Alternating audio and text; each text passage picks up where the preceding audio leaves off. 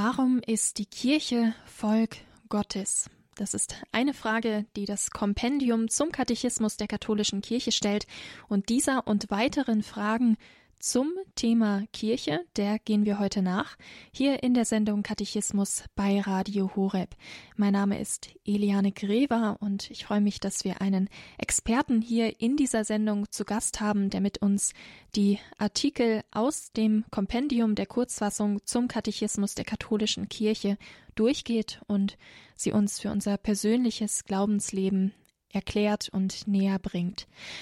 Es ist Pfarrer Dr. Guido Rothold. Er ist Seelsorger in Herzogenrath bei Aachen. Er hat promoviert im Fach Philosophie und auch als Dozent im Fach Neuzeitliche Philosophiegeschichte unterrichtet. Warum ist die Kirche das Volk Gottes? So lautet die Frage unter der Nummer 153 im Kompendium. Was wir glauben, der Katechismus erklärt wir finden im Kompendium die ganzen Grundsätze, Lehrsätze unseres Glaubens in zusammengefasster Form. Und da lesen wir unter der Nummer 153, die Kirche ist das Volk Gottes, denn es hat Gott gefallen, die Menschen nicht einzeln zu heiligen und zu retten, sondern sie zu einem einzigen Volk zu machen, das von der Einheit des Vaters und des Sohnes und des Heiligen Geistes her geeint ist. Soweit sagt es das Kompendium zu dieser Frage nach der Kirche als Volk Gottes. Und dazu hören wir jetzt Pfarrer Dr. Guido Rothold hier in der Sendung Katechismus bei Radio Horeb. Liebe Hörerinnen und Hörer, was ist die Kirche? Die im Augenblick zu besprechenden Abschnitte des Kompendiums des Katechismus der katholischen Kirche beschäftigen sich genau mit dieser Frage, natürlich unter verschiedenen Hinsichten. Welches Wesen hat die Kirche? Woher stammt sie? Wohin geht sie? Welche Aufgaben hat sie? In Nummer 153 fragt nun das Kompendium sehr präzise, warum ist die Kirche das Volk Gottes? Ein Begriff, der im Augenblick in aller Munde ist, weil wir, wenn wir die Geschehnisse in Rom um die Weltbischofssynode verfolgt haben, aber auch vorab die Sitzungen und Papiere des synodalen Weges in Deutschland immer wieder auf diesen Begriff stoßen. Um den Begriff jedoch in einer biblischen und der Tradition entsprechenden Weise zu verwenden, müssen wir zunächst eine Brille absetzen, die uns die Soziologie in den letzten Jahrzehnten auf die Nase gesetzt hat. Danach ist der Begriff des Volkes gesellschaftspolitisch betrachtet, mit demokratischen Strukturen durchzogen, eben eine Ansammlung von Menschen, die durch meistens eine Herkunft durch eine Geburt oder durch die Zugehörigkeit zu einer Volksgruppe eben beieinander sind. In dieser Hinsicht ist der Volk Gottes Begriff der Kirche nicht zu verstehen. Die Konstitution Lumen Gentium des Zweiten Vatikanischen Konzils beschäftigt sich mit dieser Frage und mit diesem Begriff und sagt, die Kirche ist das Volk Gottes, aber sie ist es nicht dem Fleische nach, sondern sie hat ihre Einheit aus dem Heiligen Geist. Gott hat mit einem Volk zunächst einen Bund geschlossen, eine Erwählung. Er geht also an das Volk der Israeliten, das auserwählte Volk zu sein. Man ist durch Geburt ein Teil dieses Volkes. Dieser Bund wird mehrfach gebrochen und wieder erneuert, bis er dann in Jesus Christus endgültig neu gefasst wird. Und dann ist es der neue Bund im Blut des Gottessohnes, das für alle vergossen wird. Der neue und vollkommene Bund ist also eine Volksstruktur, die nicht aus der Herkunft einer bestimmten Volksgemeinschaft entsteht, sondern durch die Berufung, die Gott dem Menschen angedeihen lässt. Der Mensch antwortet darauf durch seine Bekehrung, durch sein Ja-Wort und wird in der Taufe hineingestellt in dieses Volk. Gott hat es also gefallen, den Menschen nicht einzeln zu erlösen, sondern als ein Volk, allerdings als ein Volk, das die Welt umspannt. Diese Perspektive ist wichtig, denn es bewahrt uns diese Perspektive vor einer Individualisierung des Glaubens. Nicht meine alleinige Überzeugung, mein Gott, mein Glaubensweg, meine Erlösung, sondern ich als Teil eines erwählten Volkes, in das ich hineingestellt worden bin. Ein einziges Volk, das die Welt umspannt und das von der Einheit des Vaters, des Sohnes und des Heiligen Geistes her geeint ist. Nicht durch Vereinsregeln, nicht durch menschliche Satzungen, sondern in der Einheit der Liebe. So versteht sich der Bund, den Gott mit Christus, in Christus, mit der Welt geschaffen hat, als das eigentliche Geburtsmoment seines heiligen Volkes. Untrennbar sind wir also, wenn wir Teil des Volkes Gottes sind, mit Christus verbunden, als eine Traube, als eine Rebe an seinem Weinstock. Pfarrer Dr. Guido Rothold zur Frage, warum ist die Kirche das Volk Gottes? Wir schauen gleich auf eine weitere Frage im Kompendium, die fragt nach den Besonderheiten dieses Volkes Gottes, gleich hier nach einer Musik im Katechismus bei Radio Horeb.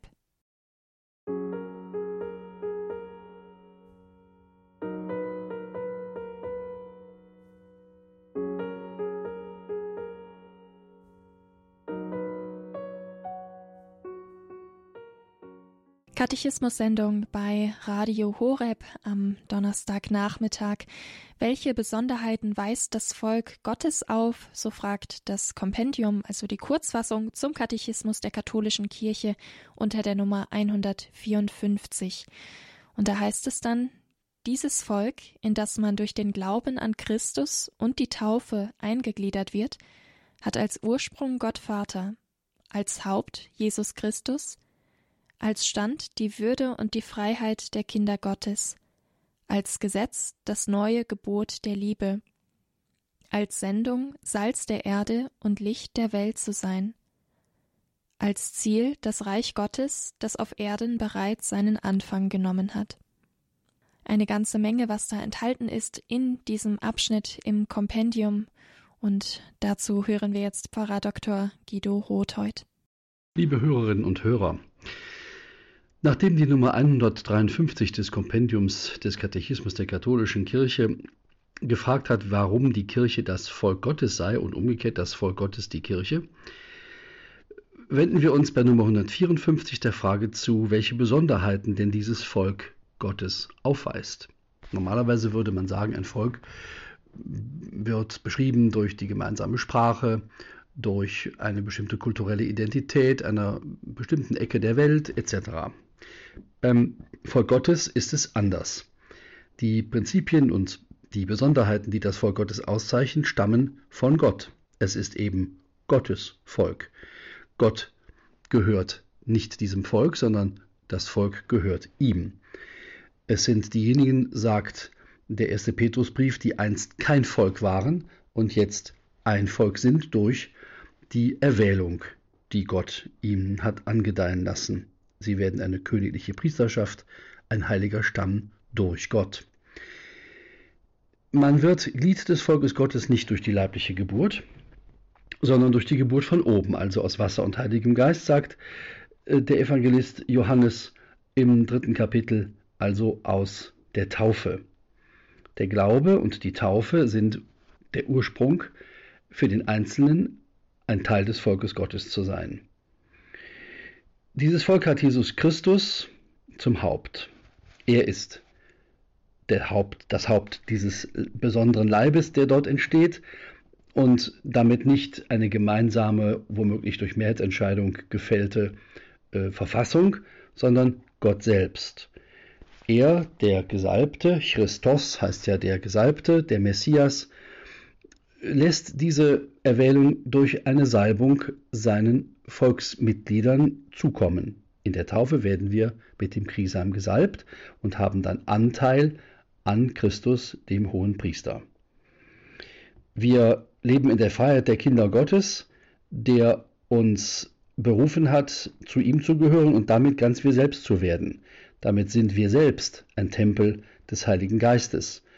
Und das Gesetz, das in diesem Volk herrscht, ist das neue Gebot, das Christus in dieser Welt aufgerichtet hat. Es ist das Gebot der Liebe, das neue Gesetz des Heiligen Geistes.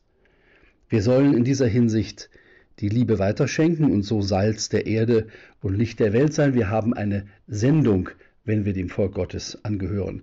Wir sind nicht einfach wie in einer soziologischen Volksgruppe durch Geburt ein Teil eines Volkes und sind dann dort, ob wir wollen oder nicht, aber sind auch nicht weiter berufen, etwas Bestimmtes zu tun, sondern wir zeichnen uns aus durch eine Sendung, die wir haben. Die Sendung, die Liebe zu leben und in die Welt zu bringen. Und damit hat ähm, das Volk ein Ziel auf einem gemeinsamen Weg. Es ist das Reich Gottes, das bereits hier auf Erden grundgelegt ist und das sich in der Ewigkeit vollenden wird. So sagt es die Constitution Lumen Gentium des Zweiten Vatikanischen Konzils. Wir sind also als Teil des Volkes Gottes mit priesterlichen Würden ausgestattet, mit Sendungen ausgestattet, die das, was wir empfangen haben, weitergeben sollen. Und wir sind ein vorläufiges Volk, das einmal in der Herrlichkeit des Himmels in seine Vollendung gehen wird. Die Konstruktion also des Volkgottesbegriffes ist keine gesellschaftspolitische. Es ist nicht eine Interessengemeinschaft, ein Verein oder etwas ähnliches, sondern es ist eine Größe, die Gott will, die Gott stiftet und die nur in Gott zu verstehen ist. Teil des Volkes Gottes zu sein, startet in der Taufe. Also handelt Gott am Einzelnen und macht ihn automatisch zum Teil eines Ganzen. Pfarrer Dr. Guido Rothold hier im Katechismus bei Radio Horeb. Er spricht mit uns und erklärt uns die Artikel aus dem Kompendium, in denen es heute um die Kirche geht.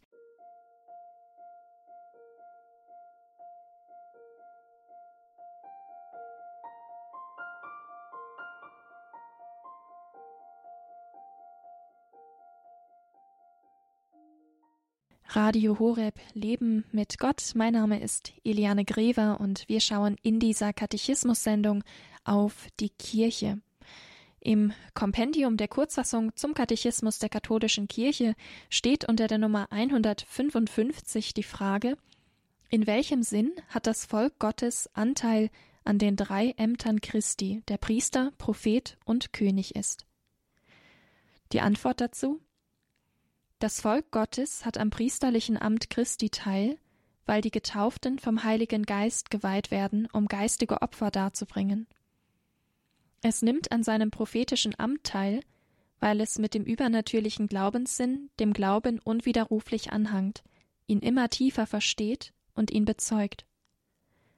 Es hat an seinem königlichen Amt Anteil, weil es im Dienen Jesus Christus nachahmt, der sich als König der ganzen Welt zum Diener aller gemacht hat, vor allem der Armen und der Leidenden.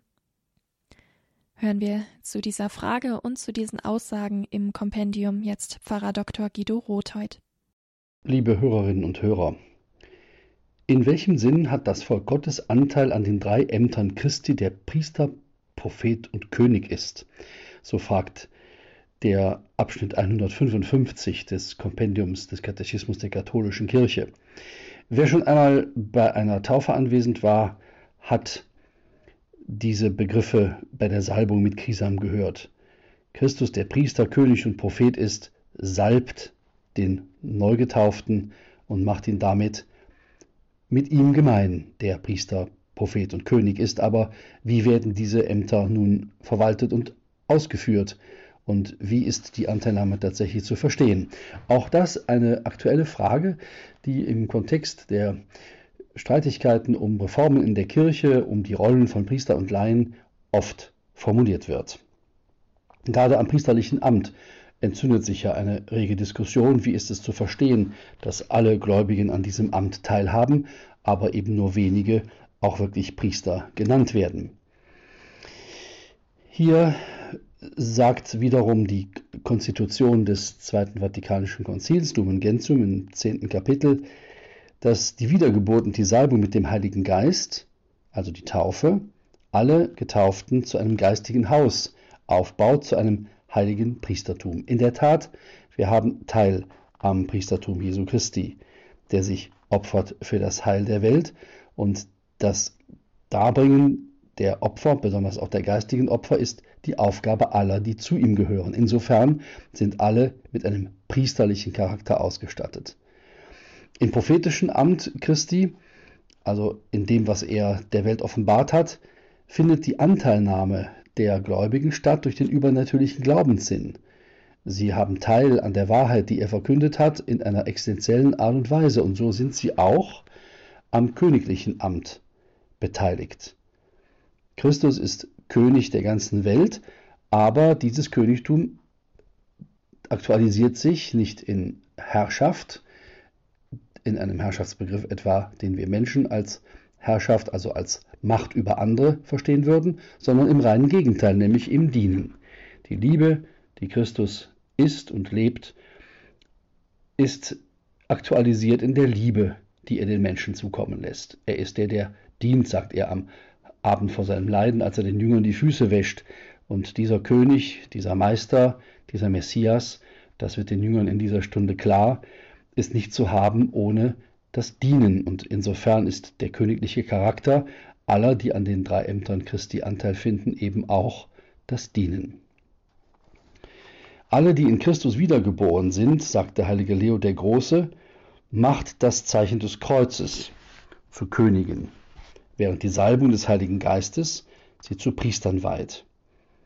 Hier wird kein Gegensatz aufgebaut zwischen bestimmten Funktionsträgern in der Kirche, Amtspriester, allgemeine Priester, sondern das Priesterliche, so könnte man es formulieren, trifft alle gleichermaßen, wenngleich auch das Priesteramt, das heißt das durch die Weihe übertragene Priestertum der Presbyter, also derer, die ein Amt in der Kirche haben, ein Dienstamt ist, die anderen in ihrem Priestertum wiederum zu bestärken.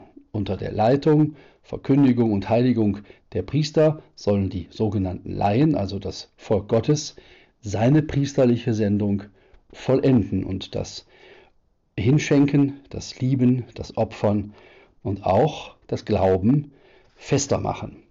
Insofern hat das Volk Gottes an den drei Ämtern Christi einen existenziellen Anteil und ist aufs innigste mit ihm vereint grundgelegt in der Taufe, die aus uns Könige, Priester und Propheten gemacht hat.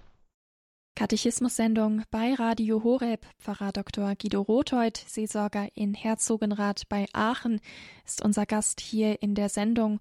Promoviert im Fach Philosophie erklärt er uns hier die Grundlagen unseres christlich-katholischen Glaubens anhand des Kompendiums zum Katechismus.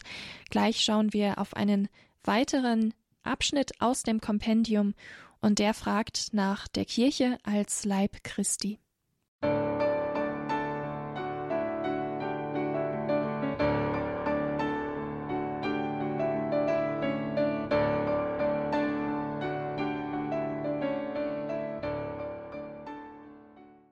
Katechismus bei Radio Horeb. Mein Name ist Eliane Grever und wir schauen jetzt in das Kompendium auf die Nummer 156, die fragt, auf welche Weise ist die Kirche der Leib Christi? Durch den Geist vereint der gestorbene und auferstandene Christus seine Gläubigen innig mit sich. Auf diese Weise sind die an Christus Glaubenden, die vor allem durch die Eucharistie mit ihm verbunden sind, auch untereinander in der Liebe vereint und bilden einen einzigen Leib, die Kirche, deren Einheit sich in der Verschiedenheit der Glieder und Aufgaben verwirklicht.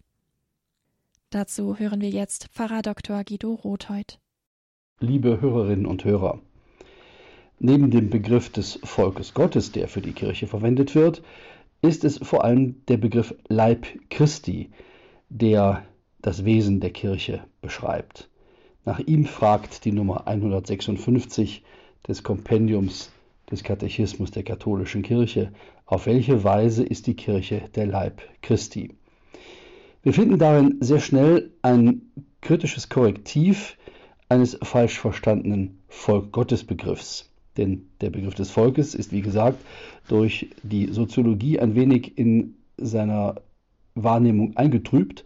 Wir verstehen gerne unter Volk etwas, das nach gesellschaftspolitischen Gesichtspunkten organisiert ist, das demokratisch ist, das aufgeteilt wird in verschiedene Funktionen und so weiter. Aber der Begriff des Volkes Gottes, das hatten wir gesehen, ist ein geistlicher Begriff. Das Volk entsteht durch Erwählung und nicht durch eine persönliche, womöglich erworbene oder erwirtschaftete Leistung. Ähnlich verhält es sich mit dem Begriff des Leibes. Der Leib Christi ist ein Bild dafür, dass sowohl die Glieder als auch das Haupt innerhalb des Organismus auf eine existenzielle Weise verbunden sind. Der Leib kann nicht ohne Glieder existieren und die Glieder nicht ohne die Gesamtheit des Organismus. Ein sprechendes Bild. Entsprechend ist das einzelne Glied verantwortlich für die Gesundheit des gesamten Leibes und der gesamte Leib in der Summe seiner Glieder muss über das Haupt organisiert, gesteuert und geleitet werden. Christus sagt, bleibt in mir, dann bleibe ich in euch, als er das Bild vom Weinstock prägt. Er ist der Weinstock, wir sind die Reben und damit ist der Begriff Leib Christi untrennbar verbunden mit dem Sakrament der Eucharistie. Wer sein Fleisch isst und sein Blut trinkt, sagt er, bleibt in ihm und wir sind auch untereinander verbunden in der Eucharistie. Der Leib des Herrn, er ist das Haupt, wir sind die Glieder, ist also eine schöne Formulierung für das, was durch die Zeit als lebendiger Christus fortschreitet. Er ist in seiner Kirche, er bleibt bei dieser Kirche, er ist das Haupt, er verbindet die einzelnen Gliedmaßen und ist insofern nicht nur das Vorbild oder der Leiter der Kirche, sondern er ist die Kirche und die Kirche ist Christus. Die Kirche, Kirche ist der fortlebende Christus. Die Kirche, so sagt es ein berühmtes Kirchenlied, schreitet durch die Zeit als Christus. In seiner Kirche Pilgerkleid geht er durch die Zeit, so sagt es das Lied. Es ist ein einziger Leib, der die Kirche ist. Es gibt nicht verschiedene Leiber, die nebeneinander her existieren würden. In jenem Leib strömt Christi Leben auf die Glaubenden über, die durch die Sakramente auf eine geheimnisvolle und wirkliche Weise mit Christus, der gelitten hat und verherrlicht ist, vereinigt werden sagt die Konstitution Lumen Gentium des Zweiten Vatikanischen Konzils. Damit ist natürlich zunächst die Taufe gemeint, aber eben dann auch die Eucharistie, in der wir zu diesem Leib immer wieder neu zusammengefügt werden. Wir sind der Leib, wenn wir den Leib des Herrn empfangen.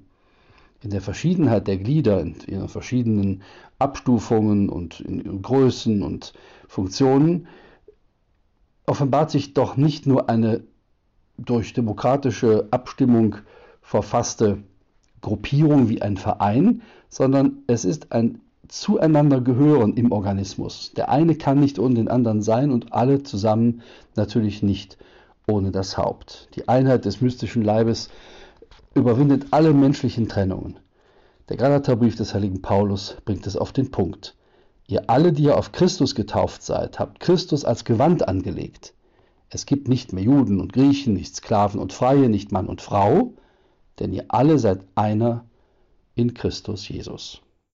Pfarrer Dr. Guido Rothold, Seelsorger in Herzogenrath im Bistum Aachen. Er hat promoviert im Fach Philosophie und auch als Dozent unterrichtet im Fach Neuzeitliche Philosophiegeschichte. Ein herzlicher Dank an Pfarrer Dr. Rothold für die Ausführungen hier zum Thema Kirche anhand des Kompendiums zum Katechismus der katholischen Kirche.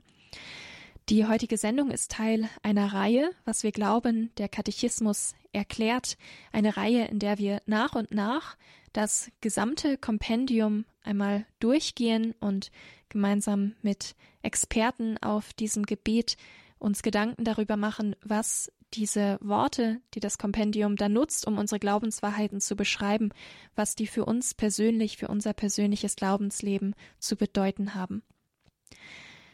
Wenn Sie die heutige Sendung und auch vorherige Sendungen in dieser Reihe einmal nachhören möchten, dann schauen Sie gerne vorbei auf horeb.org, dort dann im Podcast-Bereich unserer Mediathek unter der Rubrik Was wir glauben. Ein Dank geht an dieser Stelle auch an die katholische Wochenzeitung Die Tagespost. Durch die Zusammenarbeit ist diese Reihe überhaupt erst möglich. Also ein herzlicher Dank an die Kollegen von der Tagespost. Mein Name ist Eliane Grever. Schön, dass Sie dabei waren und dabei sind hier im Programm bei Radio Horeb. Gottes Segen für Sie und weiterhin viel Freude mit unserem Programm hier bei Radio Horeb Leben mit Gott.